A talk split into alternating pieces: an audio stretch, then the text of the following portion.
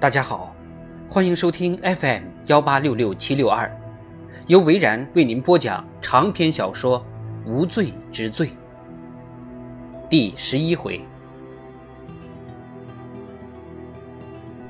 私家侦探社位于马特办公室不远的一栋玻璃大厦里，是一家比较大的私家侦探社。马特不能算是侦探小说迷。但也知道里面的侦探都风流倜傥、气宇轩昂，但是现实生活中的侦探社多半是退了休的警察，或者是当不上警探的危险分子。马特在服刑期间也见过这些人，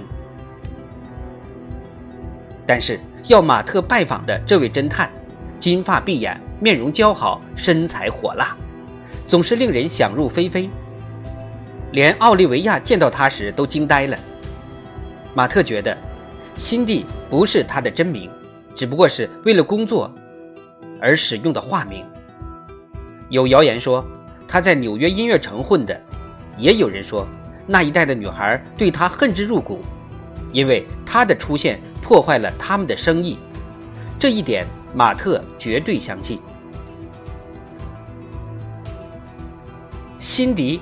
把脚翘到了桌子上，脚踩牛仔皮靴的他显得更高挑，腿上的深色牛仔裤和绑腿很合身，上身穿了一件高领套头毛衣。这件衣服要是穿在其他女人身上，也许是紧身而已，但是辛迪穿上它，性感至极。那是新泽西州的车牌号，马特说了三遍。M L H 四七二，辛迪没有动，他把下巴倚在拇指与食指形成的 L 形中间，眼睛紧盯着马特。怎么了？马特问道。我应该把费用记在谁的身上呢？我，马特回答道，记在我个人的账上。这么说，是你自己委托的？没错，那好，辛迪放下脚，重新坐好，说道：“那么，就是你私人的名义了。你真厉害，我说记在我个人账上，你就知道是私事了。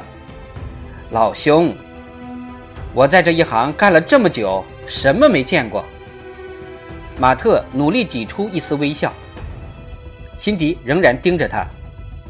你想听听本姑娘侦探手册的十大法则吗？说来听听。如果有男人以个人名义要求调查车牌号，动机只有两种：第一，辛迪竖起一根手指，他觉得自己的太太不本分，想查查跟他约会的男人；第二呢，马特有些尴尬地问道：“呵呵，只有第一，没有第二。”那你的猜测绝对错了，辛迪摇摇头。怎么了？马特又问。坐过牢的人更会说谎。马特沉默了。好了，我相信你说的话。那么告诉我，为什么要调查这个车牌号？从实招来。再次重申，我付账，我委托，个人名义。辛迪站了起来。两手放在胯上，高人一等般从上往下看了一眼马特。马特虽然没有像奥利维亚那样惊讶，但心里想的大概是一样的。把我当成倾诉的对象，他说：“你知道，倾诉对灵魂有益处。”是啊，宗教都会想到这个发泄通道。马特坐好，你能帮我这个忙吗？放心吧，辛迪又盯着马特看，但是马特没有退缩。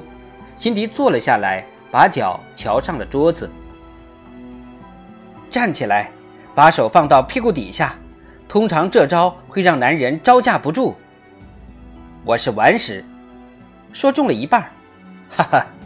辛迪又好奇地看了他一眼。你深爱着奥利维亚，对不对？我不想讨论这个问题。你不用回答，我看见过你们两个在一起的样子。那你应该知道。辛迪叹了口气，再说一遍车牌号。马特又说了一遍，辛迪把号码记在了本子上。应该用不了一个小时就能搞定。我再给你打手机吧。那就谢了。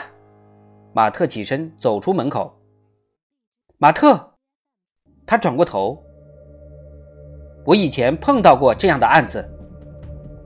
我想也是。你一旦卷了进去，辛迪拿起那张写着车牌号的纸条，一旦跳了下去，接下来发生什么，你都无法预料。上帝呀，辛迪，你的话真深奥。他摊开了双手。我一进入青春期，就没有深度可言了。辛迪，这次算帮我的忙。你知道我会的，谢谢。不过，辛迪举起手，如果你想再进一步，记得要让我帮忙。不会再进一步了，马特说道。辛迪的眼神流露出对他的信任，这正是马特所需要的。马特在开回去的路上。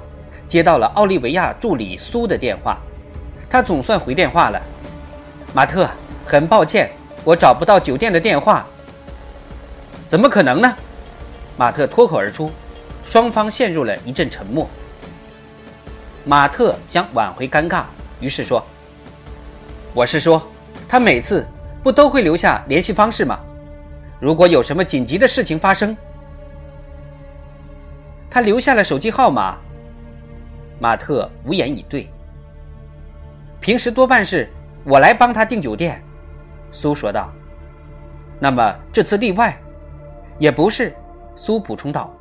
有时候奥利维亚也会自己来订的。马特不知道该做如何反应。